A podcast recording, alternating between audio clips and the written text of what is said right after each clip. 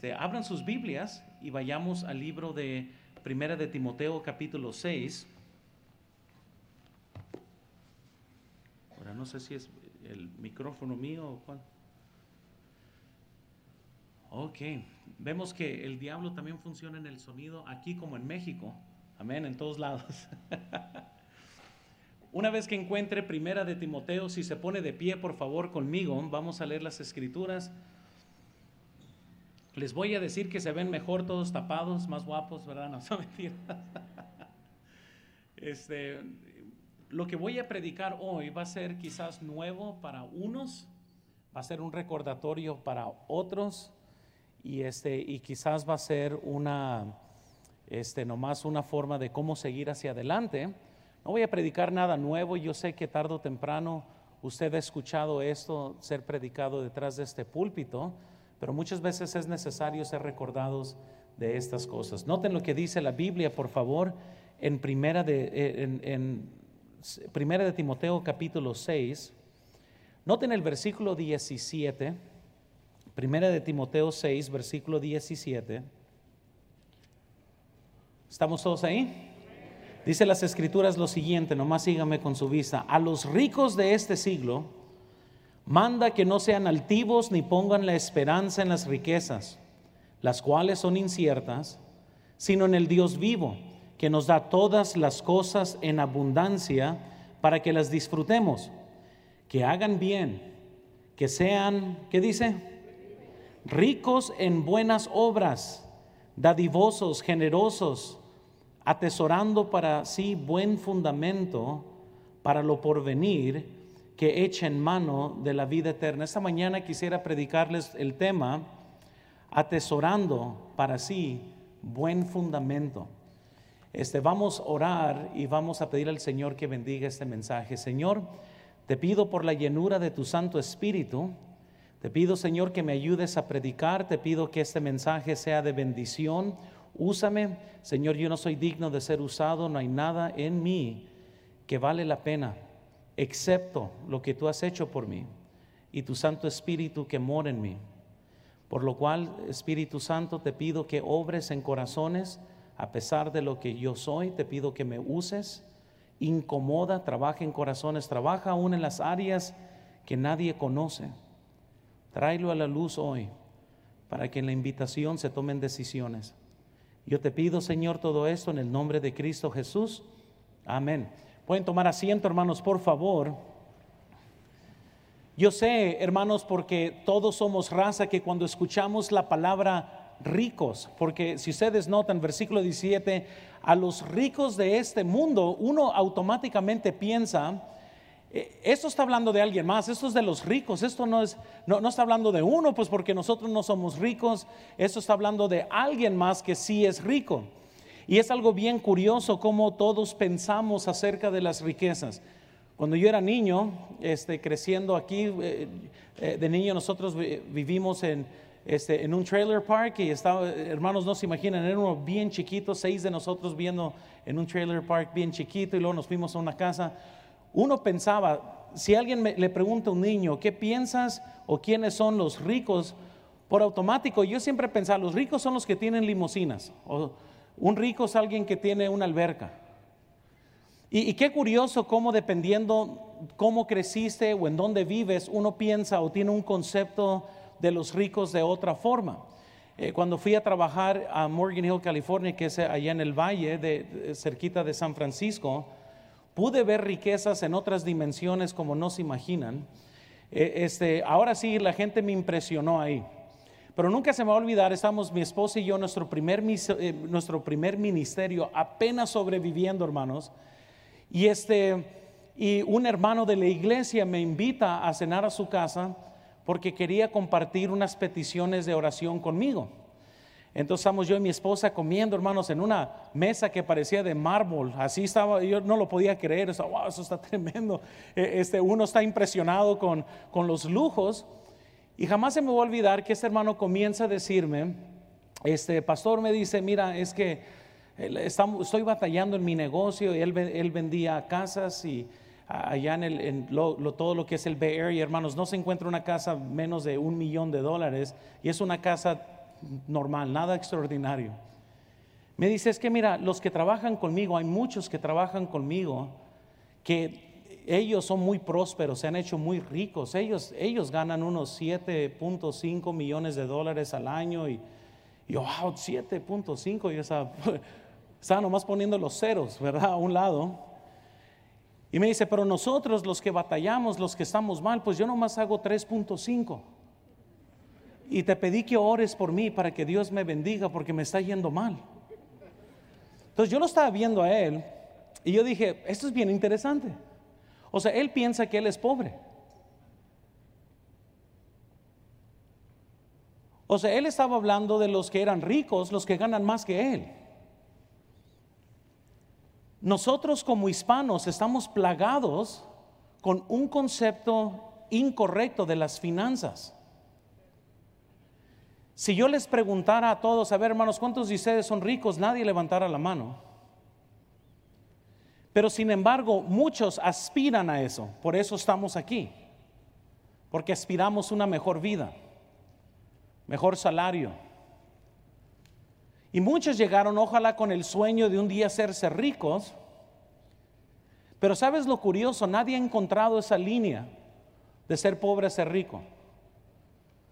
O, habrá alguien aquí que a lo mejor recibió, ¿verdad?, su último quincena y cuando recibió su cheque y gritó, dijo, oh, gloria a Dios, ahora sí ya.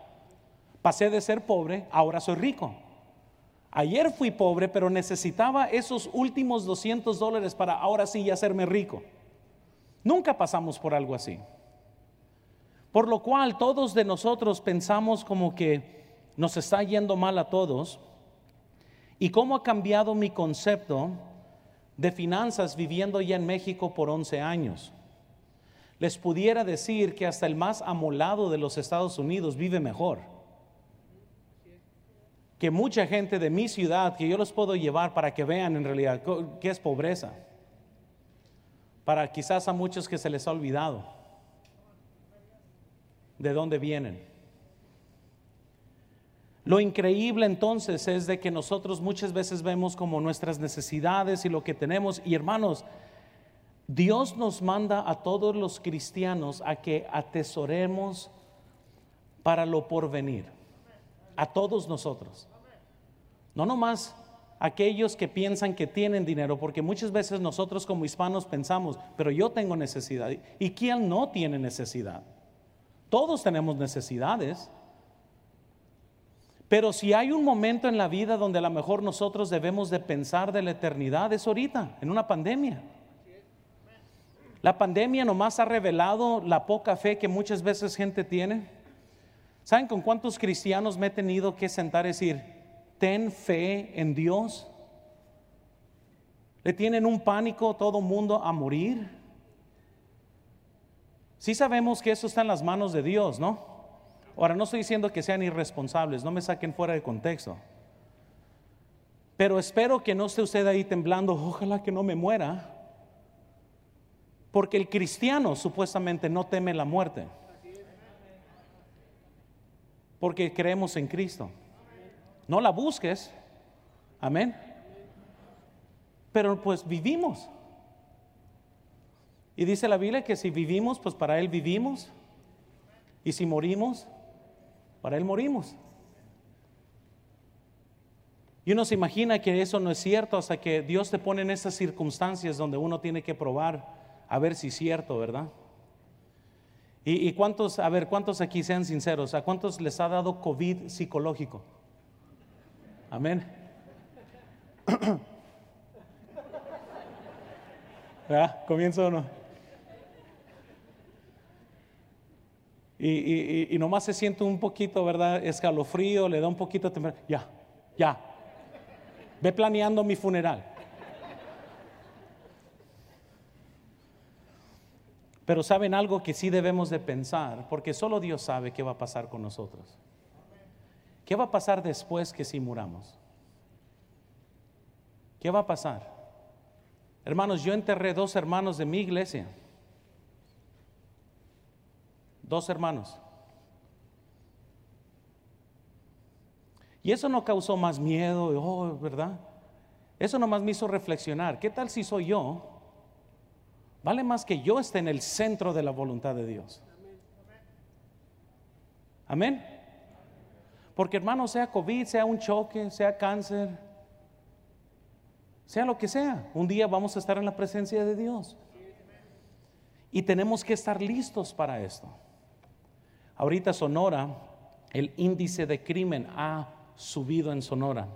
Jamás en nuestra historia de los últimos 11 años que yo he vivido en Sonora, ha habido tanta matanza como lo ha sucedido en, el último mes. Regularmente Sonora ha sido un mes muy ha sido un, estado muy pacífico entre, entre términos, pero ahorita hay un descontrol. Ahora sí, hermanos, hay, hay gente muriendo por todos lados, no por COVID, a balazos.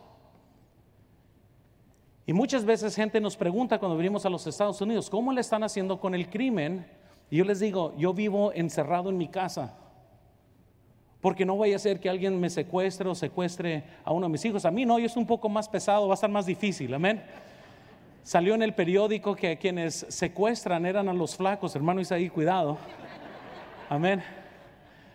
Porque son los más rápidos, ¿no? Conmigo iban a necesitar unos tres o cuatro, amén. Este, y, conmigo no iba a ser un secuestro express, iban a batallar. Yo tengo mucha gravedad conmigo, amén. Muchos tacos, amén. Entonces estamos hablando, hay de todo aquí.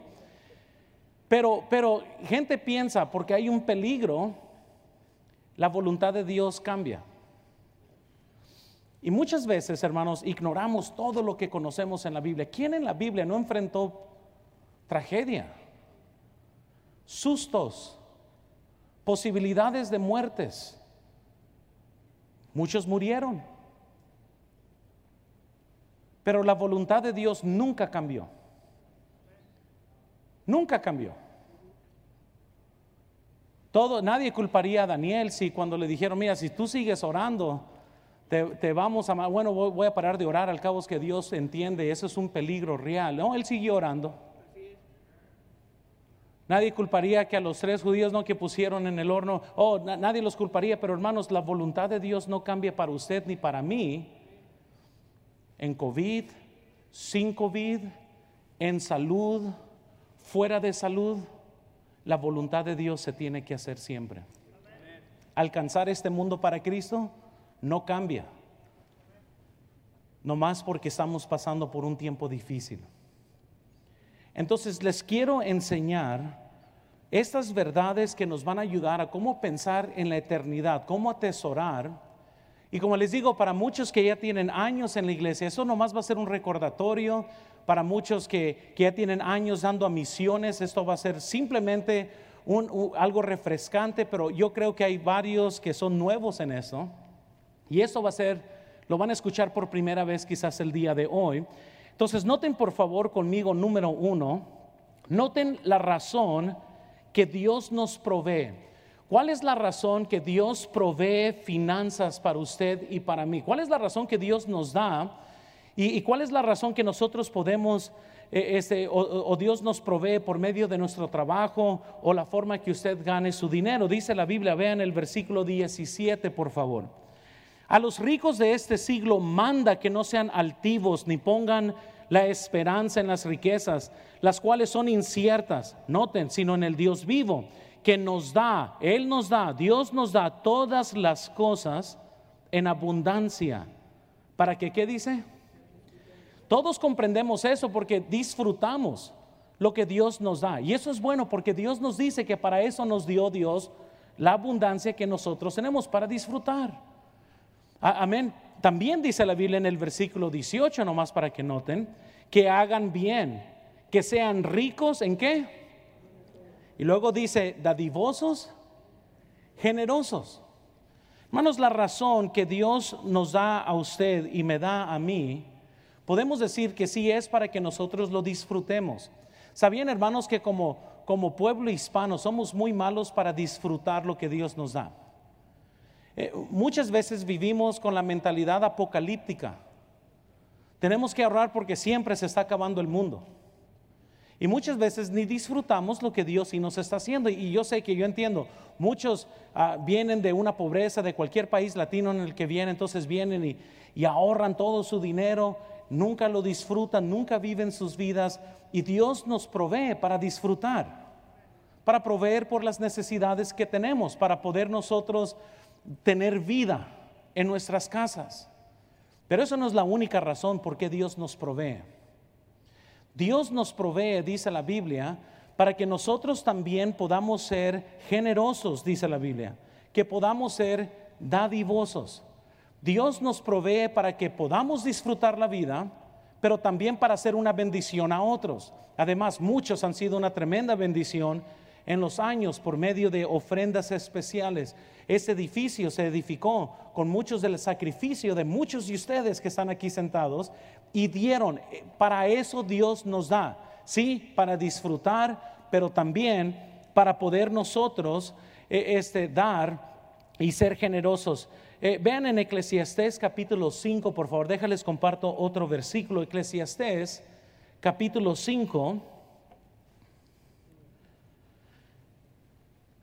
Eclesiastés capítulo 5. Ahí busquen, muchos están despolvando la Biblia, ¿verdad? Pero bueno, Eclesiastés 5, versículo 19.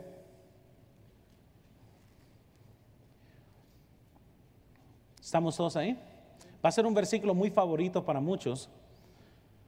Se lo van a memorizar así como Juan 3:16. Pero dice la Biblia, noten, Eclesiastés capítulo 5, versículo 19, dice, Asimismo, a todo hombre, a quien Dios da riquezas y bienes, y le da también facultad para que, ¿qué dice? Que coma de ellas y tome su parte y goce de su. Esto es que Ahí dice la Biblia claramente. Entonces, muchas veces, cuando, cuando Dios nos provee, nos está bendiciendo, hermanos, y, muchas veces, hermanos, nosotros tenemos que comprender, eso es un don de Dios, el poder irse a dormir con una conciencia limpia, disfrutar lo, bueno que ha sido Dios con usted. Y, y, si muchos hermanos nos morimos, no va a ser de hambre, va a ser de diabetes, de alta presión, hermanos, de un ataque corazón porque no manejamos bien el peso, pero no de hambre. Porque Dios nos da en abundancia, más de lo que necesitamos. Muchos necesitan un closet y un closet para el closet, de tantas cosas que tiene. Las cosas sobran y, en este país estamos echados a perder, tenemos más de lo que necesitamos. Donde usted estaciona su carro es el tamaño de la mayor parte de las casas de México.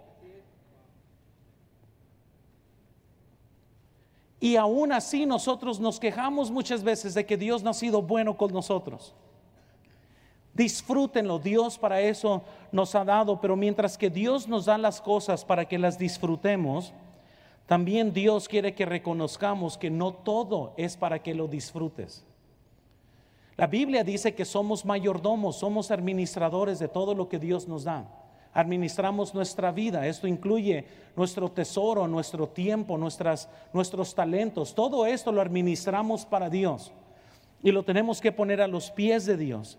Entonces vayan conmigo a 2 de Corintios capítulo 9, por favor. 2 de Corintios 9. Los voy a hacer que usen su Biblia un poquito. Pero bueno, estamos en un servicio, amén. Segunda de Corintios 9.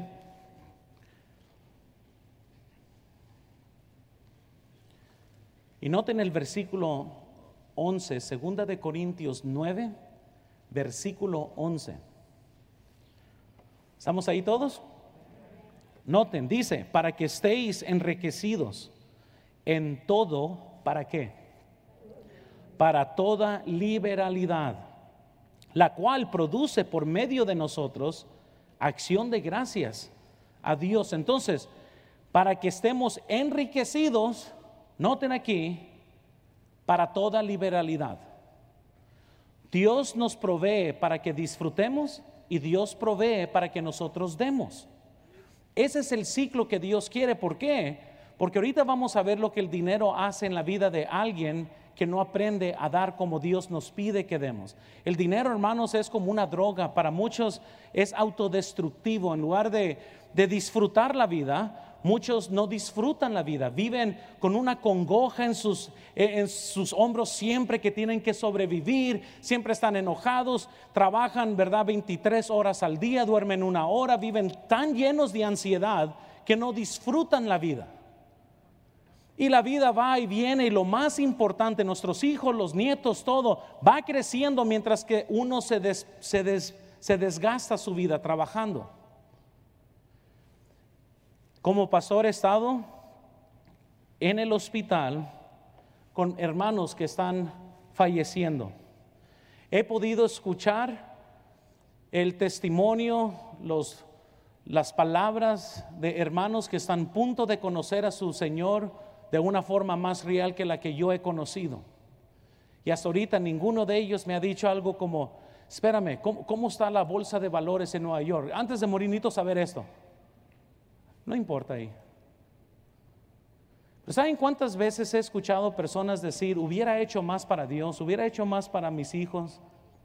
Eso lo he escuchado muchas veces. Y lo que llega a pasar, hermanos, es de que nosotros tenemos que aprender a pensar distinto de lo que Dios nos da a nosotros. Sí, hermanos, eh, cuando Dios le provee, lleva a sus hijos, pasen un buen tiempo, disfrútenlo, pero también recuerden, Dios no te da todo para que lo disfrutes. Dios te da para que seas una bendición en la vida de alguien más. Y así Dios te puede dar a ti más de lo que Dios ha puesto en tu corazón. Entonces vemos la razón por qué Dios nos provee las finanzas. Quiero que veamos por favor número dos, el desafío más grande que enfrentamos. Y esto es bien importante, hermanos, porque si hay algo que se va a parar entre usted y comprometerse para eh, esta conferencia de misiones y poder dar por un año es poder comprender lo que dice la Biblia sobre este desafío, el cual vamos a estudiar juntos. Y, quiero que veamos, hermanos, que la Biblia dice en el versículo 17, noten, a los ricos de este siglo manda que no sean altivos, ni pongan la esperanza en dónde? en las riquezas. Qué curioso, ¿verdad? Que a los ricos son los que ponen su esperanza en las riquezas. Ahorita regreso ahí. Ahora vayan a, Primera de Timoteo, ya estamos ahí. Pero noten Primera de Timoteo capítulo 6 y vean el versículo 6 al 10. ¿Estamos todos ahí? Quiero que lo notemos, por favor, porque vean el gran desafío que usted y yo enfrentamos. Dice la Biblia, pero gran ganancia, pero gran ganancia es la piedad acompañada de contentamiento, porque nada hemos traído a este mundo y sin duda, ¿qué dice? Nada podremos sacar. Así que teniendo sustento y abrigo, estemos contentos con esto, porque los que quieren, porque los que quieren, porque los que quieren ¿Qué quieren hacer? Enriquecerse. Caen en y, y, y qué más? Y lazo. Y en muchas codicias necias y dañosas que hunden a los hombres en destrucción y perdición. Porque la raíz de todos los males es que el amor al dinero, el cual codiciando algunos se extraviaron de la fe y fueron traspasados por muchos dolores. Eh, hermanos, les pudiera dar una lista de hermanos que por quererse enriquecerse tomaron malas decisiones. Qué curioso que aún en estos tiempos de pandemia, muchos por temor, este, toman decisiones sin meditar bien qué está pasando, sin, sin recibir consejería sobre qué hacer. Eh, muchos batallaron con sus finanzas y y pues no era como que ni consultaron con Dios. A lo mejor fueron a otra ciudad a buscar trabajo porque allá estaba la solución. Otros quizás estaban pasando por un tiempo difícil y comenzaron a tomar decisiones no meditadas, sino que decisiones nomás repentinas por las presiones, por los problemas. Y hermanos, tengan mucho cuidado cuando usted toma decisiones cuando está desanimado, cuando está tribulado, cuando está pasando por algo espantoso. Muchas veces va a tomar decisiones en base a su instinto, pero no en base a la fe. Y son dos formas distintas de cómo tomar decisiones. Y la Biblia nos dice entonces que aquí, que los que quieren enriquecerse, muchos de los que quieren hacerse ricos, tomarán, hermanos, unas decisiones que los va a llevar al punto donde van a ser traspasados por dolores, por, por cosas necias, por cosas que les van a causar eh, ese dolor en su vida, al punto que niegan la fe. Muchos de aquí, hermanos, no van a ser destruidos ese, por un adulterio o por, un, eh, este, o por una adicción, pero pueden ser destruidos cuando comienzan a decir, necesito más dinero, voy a perderme los servicios para trabajar un poco más. Este, voy a dejar de ir a, a la oración, voy a dejar mi estudio bíblico, es que tengo que trabajar siempre. Y por querer enriquecerse, estás sacrificando lo más importante de tu vida, la fe, su vida cristiana su testimonio, que eso tiene más valor que cualquier otra cosa. Pero para los que quieren enriquecerse, es que Jesucristo dijo, no podemos servir a dos señores, no puedes servir a Dios y a las riquezas. Porque o amas a una o odias la otra o amas a aquella y no puedes servir a dos señores. Y para aquellos que quieren enriquecerse, toman malas decisiones decisiones que les va a costar más de lo que ellos piensan, decisiones muy dolorosas que llegan a perder más que de lo que van a ganar. Y por eso dice la Biblia, y regresen al versículo 17, noten a los ricos de este siglo, manda que no sean, ¿qué dice? Ni pongan la esperanza en las riquezas ¿Sabes lo que hacemos los ricos? Porque siempre les voy a decir, ¿sabes cómo puedes medir qué tan rico eres? Entre más rico, más pones tu fe en tus posesiones. Hay un, hay un cholito ahí que siempre lava los, los carros ahí enfrente de nuestra casa. Si yo voy con él, y le doy dinero, ¿sabe lo que él va a hacer en menos de cinco minutos? Va y se lo va a ir a gastar. Él no tiene nada en qué poner su confianza. No es como la mayoría de nosotros los ricos que tenemos problemas de ricos como cuentas bancarias, carros, casas. Y cuando un rico como tiene posesiones, lo primero que uno quiere hacer es poner su fe en esto. Y comenzamos a pensar cosas como, ¡Ah! si voy a estar bien, voy a estar bien dependiendo cuánto tengo en mi banco. Si voy a ser feliz, es todo depende de la condición de mi carro. Si, si vamos a ser una familia íntegra y grande, pues eso depende del tamaño de mi casa. Y dice la Biblia, dile a los ricos de este siglo que no sean altivos, que no pongan su fe en sus riquezas. Porque solamente gente rica tiene algo en que poner su fe. Gente pobre, como yo ahora sí yo he visto gente sin nada. Estamos hablando, duermen en la casa, eh, en la calle, perdón, y ellos no pueden poner su fe en nada porque no tienen nada. Pero cuando nosotros, hermanos, tenemos estructura, tenemos cuentas bancarias, es muy fácil poner y depositar nuestra fe en lo que usted tiene en su banco, en lo que usted gana en su trabajo. Tenemos un solo Dios, hermanos. Amén. Siempre he dicho, la llave de nuestra salud es Dios. Escúchenme, hermanos. Como cristianos, nuestra vida depende de Dios. Y no tienta a Dios poniendo toda su fe en todo el sistema médico o en, o en una persona. No, solo Dios es quien está en control de esto en nuestras vidas. Y, Dios siempre tiene la última carcajada. Usted puede zambutirse de antibacterial y se va a morir de un ataque de corazón. Dios está en control de nuestras vidas, de nuestro sustento. Y tenemos que tener cuidado como ricos, como personas que trabajan, que tienen dinero, que tienen aire acondicionado, que tienen carros que manejan bien, que no tenga, tenga mucho cuidado de poner su fe en estas cosas. Una vez iba a ir a predicar a, una conferencia en Obregón, que está tres horas sur de Hermosillo. Bueno, una, dos horas si maneja como yo, pero bueno, eso es otra historia. Y, este, y yo le di un chequeo a este carro, hermanos, así, obsesionadamente, porque quería ir y regresar. Y estaba en perfecta condición el carro, hasta yo iba jactándome en el, en el carro, dije yo, nada, todo va a estar bien. Ya este, el mecánico lo vio, todo está bien, y ¡pa! va tronando la llanta. Siempre hay cosas pequeñas que Dios dice, hey, espérame, espérame, ver. Yo estoy en control aquí. No pongan, hermanos, su fe en las cosas.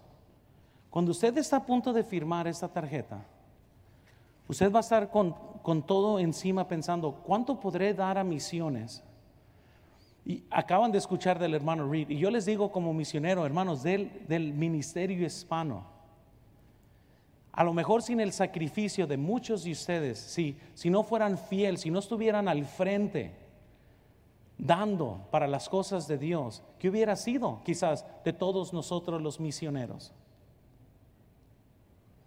Y para muchos que han sido fiel en dar, hermanos, gracias con todo el corazón, como misionero, yo les digo gracias por todo lo que hacen por el amor del Señor. Y Dios va, va a recompensar en eternidad por toda la fidelidad nuestra como cristianos. Pero para muchos van a luchar con eso. Cuando van a estar firmando, van a decir, ¿cómo le hago? Porque si tu fe está en tu cuenta bancaria, va a ser muy difícil dar tu fe así. Porque tu confianza está aquí. Si tu confianza está en Dios, puedes orar y pedirle, Señor, ayúdame a mí saber cuánto quieres que tú des. Y, saben una cosa maravillosa del dar, nadie da igual. Pero todos debemos de estar con un espíritu de sacrificio cuando estamos dando al Señor, porque glorificamos a Dios así, eh, con nuestros bienes al Señor. Pero va a ser muy difícil ser fiel a Dios con sus bienes si sus bienes es su Dios. Les vuelvo a decir, es muy difícil ser fiel a Dios con sus bienes si sus bienes es tu Dios. Si vamos a dar libremente, no podemos, hermanos, estar agarrados de corazón. Y yo sé, y les voy a decir, yo sé que cuando comencé, vamos a hablar de finanzas, muchos respingaron en su corazón, dijeron, ah, ya sabía. Siempre hablan del dinero, siempre. Y, nunca se imaginan cuánto habló Dios del dinero. Pero yo conozco eso porque eh, eh, en, en México es igual. Hablo del diezmo y gente piensa que me la inventé yo. Piensan que yo el, día antes inspiré la Biblia y yo escribí Malaquías 3 y, de repente yo voy a hablar de lo que yo escribí yo mismo. Pero no es así. Pero ¿saben lo que es lo que eso nomás revela? Vayan conmigo a Colosenses, por favor. Vamos a Colosenses rápidamente, Colosenses 3.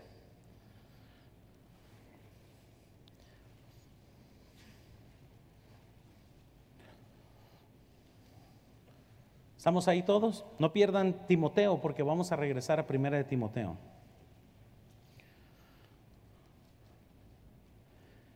Colosenses 3, versículo 5, noten por favor hermanos. ¿Estamos ahí todos? Haced morir pues lo terrenal en vosotros, fornicación, y muchos dicen, sí, amén, amén, los fornicarios, impureza, sí, sí, amén, pasiones desordenadas, sí, amén, amén, van a decir todos malos deseos, amén. Y lo dice, y avaricia, ¿qué es? Avaricia no nos gusta leer porque el avaro pues es el idólatra, el que está agarrado del dinero, ¿verdad? Y dice la Biblia que eso es idolatría. Entonces, ¿cuál sería nuestro problema muchas veces más grandes como hispanos? Idolatría. Yo pensaba antes que el que tiene mucho dinero es arrogante, es al altivo, pero yo he conocido gente sin nada que es igual. Tienen poquito y, se comportan como que si fueran, ¿verdad? Fuera por idólatras. Hay personas que quizás me están escuchando que sienten que si no tienen quizás cierta marca no eres especial. O si no es Nike, tu valor como ser persona ya, ya no está. Y si puedes comprar Nike, gloria a Dios, no, no estoy tirando a eso. Amén. Pero mi valor no cambia sobre cuál es la marca que uso. No estoy en contra de buenas marcas, tengo zapatos buenos. Pero los tengo, ¿no? Sigo siendo Luis Montaño, amén. Nada cambia eso. Eh, si hay algo especial en mí es porque Cristo murió por mí.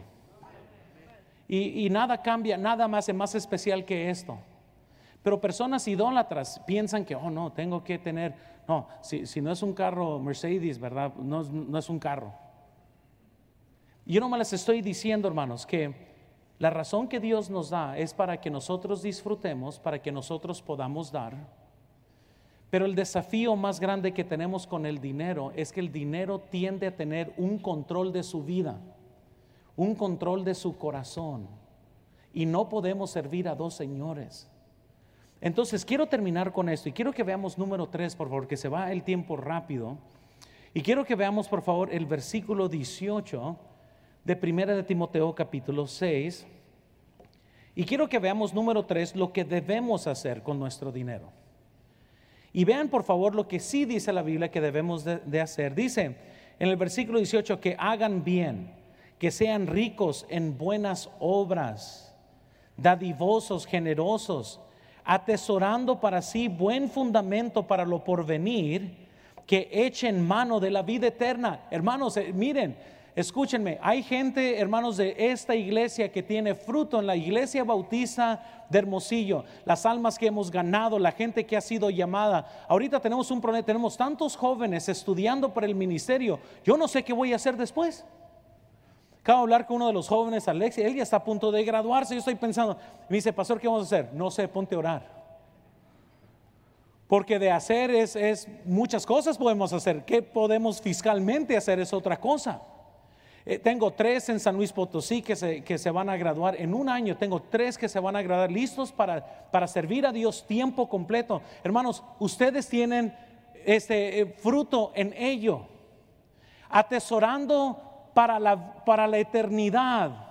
Es tener fruto que ustedes aún todavía no conocen que un día en el cielo van a decir, oh, gloria a Dios que tuve parte en esto, gracias a Dios que apoyamos a misioneros, los que ellos ganaron, a los que ellos entrenaron, el evangelio que salió de ellos, yo pude tener parte en ello. Y están atesorando para lo que sí cuenta. Nosotros vivimos muy poco tiempo en esta vida. Hermanos, si bien nos va a 75 años, dice la Biblia, es muy poco tiempo para tener un, impacto para toda la eternidad. Y para toda la eternidad ahí, ahora sí, ahí ya no va a importar quién ganó el Super Bowl, quién ganó la Copa Mundial, quién es el campeón, eh, eh, hermanos de boxeo. Nada de estas cosas van a importar para eso. Pero ¿qué es lo que usted atesoró para toda la eternidad? Le doy gracias a Dios. Eh, imagínense, hermanos, para la persona este, a mí me guió a Cristo una salvadoreña. Amén.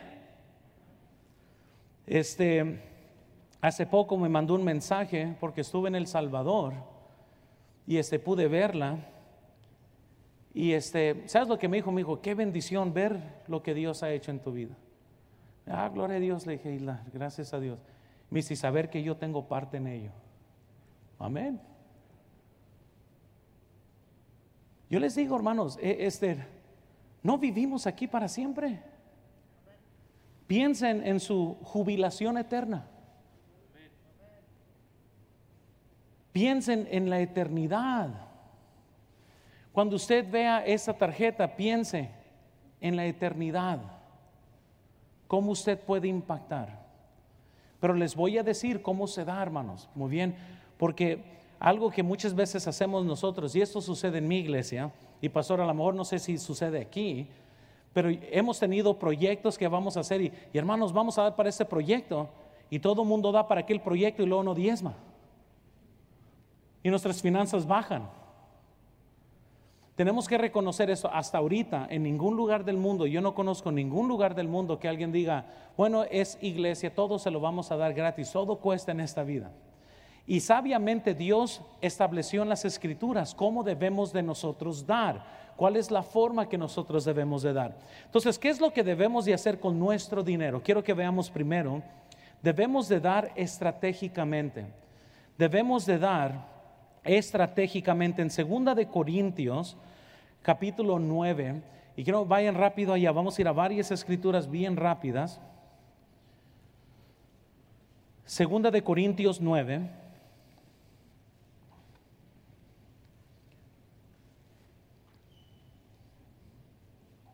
¿Estamos todos ahí? Segunda de Corintios 9, versículo 7, la Biblia nos dice, cada uno dé como propuso en su corazón. Noten aquí, hermanos, no con tristeza ni por necesidad, porque Dios ama qué. Entonces, no vamos a saber cómo van a dar porque pues tienen tapada la boca, ¿verdad? Pero deben de dar con alegría. Amén, gloria a Dios, amén. Este, y, darlo con gozo. Pero debemos, como Dios propuso en su corazón, dar de una forma estratégica. ¿Cómo hacemos esto, hermanos? Primero damos el diezmo. El diezmo no es una invención de la iglesia. El diezmo, literalmente, como dijo el pastor, paga la electricidad, paga salarios. Y hermanos, ustedes son de la iglesia, ustedes saben qué, qué ministerio tan agresivo para ganar almas la visión, todo lo que se hace, se está haciendo para atesorar para la eternidad. Pero eso no es gratis. Todas las invitaciones, eh, este, hermanos, la verdad, ustedes están sentados en, asientos bien cómodos. Yo he ido a iglesias donde son baldes, así volteados, hermanos. Eh, yo, yo fui a una iglesia, yo estaba sentado, estaba predicando el pastor, me levanté y sentía que tenía una espalda desde la cabeza hasta los pies, así todo, todo tieso estaba la espalda porque no, eh, eh, porque era, es pura madera. Y un hombre de mi tamaño, imagínense. Oh, estaba así, ya cuando me paré, oh, así, ya no sentía la columna. No, ustedes están cómodos. Si se pone un poquito caliente, muchos no vienen a la iglesia. Porque quieren el airecito bien prendido. Y, les estoy diciendo, hermanos, que todos los diezmos, lo que uno da, y, conocen, no, escuchen, dice la Biblia, este, en Proverbios 3, versículo 9, no vayan ahí, dice, honra a Jehová con tus bienes y con las primicias de todos tus frutos. Eh, hermanos, comenzamos cuando nosotros vamos a dar estratégicamente, nosotros vamos a dar primero nuestro diezmo, Malaquías 3:10. Nosotros vamos a dar 10% de nuestra ganancia, lo damos a la obra local de Dios. Aquí es donde se necesita el diezmo. Si, si le robas a Juan para darle a Pedro, esa no es la forma que nosotros damos al Señor, se tiene que dar estratégicamente y si ustedes notan, eh, en este ministerio hay tantas cosas sucediendo. Uno no solo da misiones, pero comienza ese, a dar a, los pagos ahora de hipoteca porque se tiene que pagar eh, el interés, bajar el interés y Dios puso en el corazón del pastor de no pagar mucho interés. Entonces aún se está dando para pagar la hipoteca de, los edificios, de la deuda. Es una forma sistemática, se da el diezmo, se da en especialidad para la hipoteca, pero luego también se da para misiones. Yo todavía recuerdo el primer año que firmé mi primer tarjeta. Ahora ustedes la tienen bien porque no tiene para poner nombre. Yo en Hermosillo les hago que pongan nombre. Y, ¿saben lo que, yo, lo que yo pensé? Dije, mira, todos los hermanos de mi iglesia, todos los que tienen un celular, firmaron con su nombre. Y ahí me imagino que vaya alguien a Telcel allá en México y pues yo no creo en poner mi nombre. Entonces, pues no te vas a ir con un celular. Porque tu nombre da garantía que vas a pagar su mensualidad. ¿Sí me explico, no? Y, y aquí está fácil. Usted ni nombre pone. Y, yo nunca he ido detrás de los hermanos para decirles, hermano, ¿qué pasó, verdad? Pero yo siempre pienso eso, si estás dispuesto a poner tu nombre, es que estás en serio. Y ahora muchas cosas cambian, puede pasar algo más y el amor pierde su... Y, y, Dios conoce todo. Muchas veces yo le digo a los hermanos, muchos no se comprometen por el temor de no poder. Y están pensando, no hombre, es que si yo me comprometo, ¿y qué pasa? Y si pasa, que pase, pero comprométete. Es como yo quedarme en mi casa todo el día pensando, ¿y qué si salgo? ¿Y, y, qué, y qué, si me atropello un carro? ¿Y, ¿Y, qué si me chocan? ¿Y qué si mejor aquí me quedo y me pudro en mi casa? No, pues no hacemos eso. Si usted se pone a pensar en todas las posibilidades, lo que puede pasar, le va a afectar aquí, hermanos. Fe es decir, Señor, mira, si tú provees, yo, yo voy a comprometerme, Señor, ahí está, vamos a ver qué pasa. No puede estar analizando todo lo que puede pasar, porque lo único que usted conoce es lo que es hoy. Y damos a misiones, damos, a, damos el diezmo, somos fieles en estas cosas, Segunda de Corintios capítulo 8, versículo 1 al 7, hermanos. Luego lo pueden leer. Es cuando eh, vemos que las iglesias de Macedonia estaban apoyando al apóstol Pablo. Yo les digo, gracias a Dios por el labor de muchas iglesias, no solo como, no solo como la iglesia bautista de Lancaster, pero muchas iglesias que nos apoyan. Y no solo esto, en el tiempo de pandemia, habían varias iglesias que nos mandaron ofrendas especiales a nosotros. Habían hermanos de, de, la iglesia mandando ofrendas especiales a nosotros. Y si yo les pudiera decir, hermanos, la dificultad que nosotros hemos enfrentado, este, por el COVID nos fue mal a todos, hermanos. Nosotros perdimos nuestros edificios porque no podíamos pagar la renta. Lo perdimos. Y yo les estoy diciendo que eso simplemente abrió otra oportunidad para servir a Dios. No nos agüitamos, a mí hay que seguirle adelante. Aunque pasamos por estos tiempos difíciles. Y había hermanos que, me mandaban mensaje, pastor, mira, no sé, Dios puso esto en mi corazón y nos mandaron ofrendas especiales. Dije, oh, yo sé por qué puso eso en el corazón de ellos. Porque estábamos pasando por esto. Y muchos me están diciendo, pero eh, eh, ¿por, qué, ¿por qué no dijiste nada? Pues porque Dios conoce. El mismo Dios que yo tengo en mi corazón es el mismo Dios en su corazón. Y habían cosas que entregamos al Señor. Y eso abrió una puerta y, encontramos una, un edificio más grande. Vamos a, por la gloria de Dios, vamos a poder ministrar a más personas. Vamos a alcanzar más niños. Pero eso vino después de una tragedia. Muchos tienen miedo de la tragedia y muchas veces Dios quiere que pases por una tragedia para hacerte más fuerte, más maduro, para que ores mejor. Pero no nos gusta la dificultad. Les digo, habían lágrimas en mis ojos. Fue una de las decisiones más difíciles tener que dejar ir esos edificios y dejar ir todo lo que hemos hecho por 11 años, tener que perderlo todo por un montón de mal manejo de gobierno, por un montón de políticas que se están manejando ahorita en México, un montón de cosas que está llevando toda la economía. Gente en México, hermanos, se está muriendo de hambre. No hay ayudas allá como aquí. Eh, hay gente ahorita allá que dice, dame COVID, pero déjame trabajar. No, allá no ayudan, hermano. Allá te dicen, Dios te bendiga, no puedes trabajar, pero a ver cómo le haces. Y, muchos de nuestra, de nuestra gente de nuestra iglesia, hermanos, muchos literalmente, estamos recogiendo comida como, como en los tiempos bíblicos para llevarles de comer porque no tenían comida.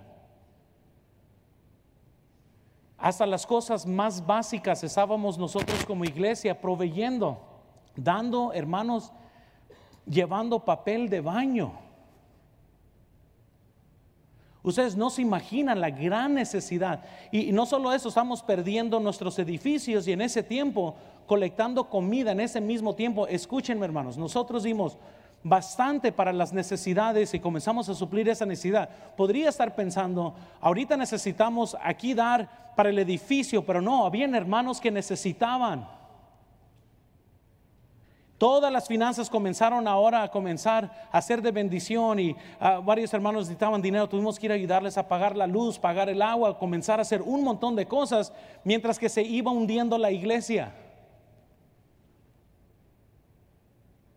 Les estoy diciendo, esto nos ha afectado a todos, pero la voluntad de Dios no cambia. Entonces dije, ahora le dije a los dueños, vamos a tener que parar todo. Eh, no podemos pagar ya la renta y entonces comenzamos a buscar. Fuimos a ver varios edificios, vi hermanos un galerón, dije, oh, eso va a tomar bastante para invertir. Y ese, se nos abrió una puerta con la misma dueña de uno de los edificios que estamos rentando. Y ya comencé a ver, oh, ahora sí, Dios ya sé lo que estás haciendo.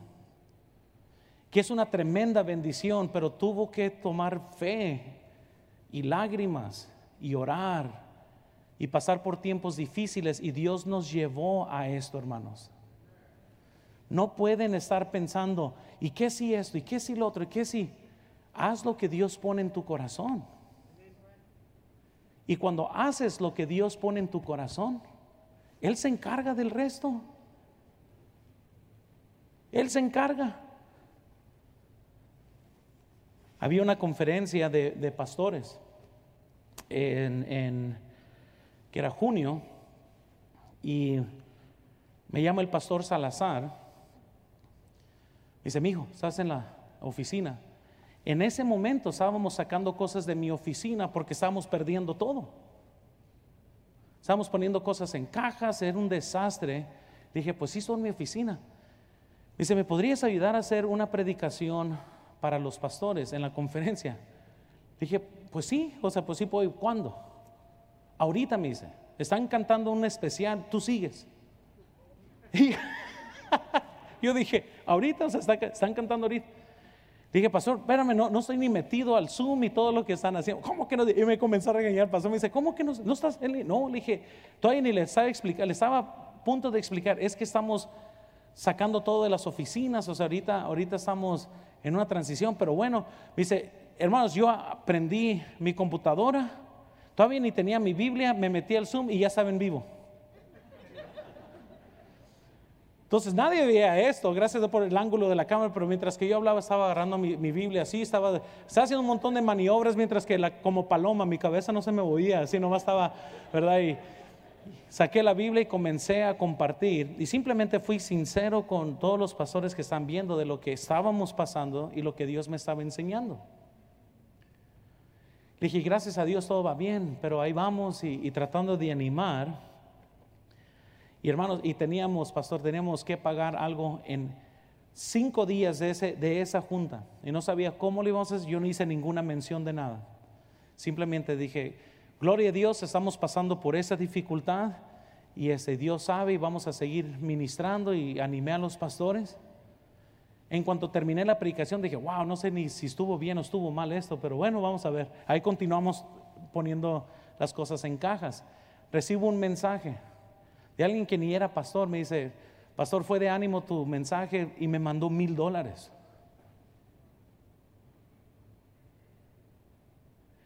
Él no sabe cómo Dios lo usó, yo sí sé, porque ¿cuántos han, han, estado así, hermanos, con las narices apenas abajo así, y Dios te agarra la nariz y te jala para arriba? Eso es lo que pasó, y Dios fue bueno. Yo nomás les digo, hermanos, no sé, les pudiera contar historia tras historia de lo que Dios ha hecho por fe, pero Dios quiere que usted tenga sus historias también. ¿Y sabes cómo se crean historias increíbles? Tomando pasos de fe. Sin fe es imposible agradar a Dios, pero sin fe te estás privando de increíbles historias que un día le pudieras contar a tus hijos o a tus nietos. ¿Sabes lo que Dios hizo por fe? Mira, déjate cuento. Ustedes se imaginan en el, eh, un día en la vida de David cuando los nietos llegaron con él y dijeron, oye abuelito, este, cuéntame una historia. ¿Cuántos no se imaginan que David le contó de, el día que decapitó a Goliat? Yo lo hubiera contado eso mil veces. Hubiera tenido a mis nietos enfadados de esa historia. Déjales cuento una historia, vénganse para acá. Historias de fe vienen por medio de grandes tragedias donde Dios se prueba real y dices, gloria a Dios de lo que Dios hizo por mí. Entonces nosotros damos, hermanos, estratégicamente y damos también de una forma sacrificial. Damos hasta aún más allá este, de lo que uno se imagina. Este, dice la Biblia en Isaías 32, 8, no tienen que ir ahí, pero dice, pero el generoso pensará generosidades y por generosidades será exaltado. Les digo, hermanos, de que todos aquí estamos en diferentes momentos de nuestra vida. Muchos están a punto de entrar a la prueba, unos ya están saliendo de una prueba, unos están quizás aquí pensando, no puedo ni pensar en misiones, estoy a punto de perder mi casa. Quizás unos están pensando aquí, no hombre, ni, ni cómo pensar de misiones, ahorita estoy pensando, y yo entiendo hermanos, yo entiendo, pero les vuelvo a decir, la voluntad de Dios nunca cambia. Pon al Señor primero. Aún en este momento difícil, pon a Dios primero. Para que puedas ver Dios obrar en tu vida. Yo sé porque mira, aún poniéndolo primero en mi vida, perdí los edificios. Aún poniendo Dios primero en mi vida, Dios vio justo de ponerme bajo fuego para purificarme un rato. ¿Y saben qué? Estoy mejor por ello. No le tengas tanto miedo al fuego que cuando usted se muera y vaya a la eternidad, muera prematuro como cristiano. donde no te desarrollaste, no creciste, te mantuviste un bebé prematuro por el miedo que el fuego iba a estar muy caliente.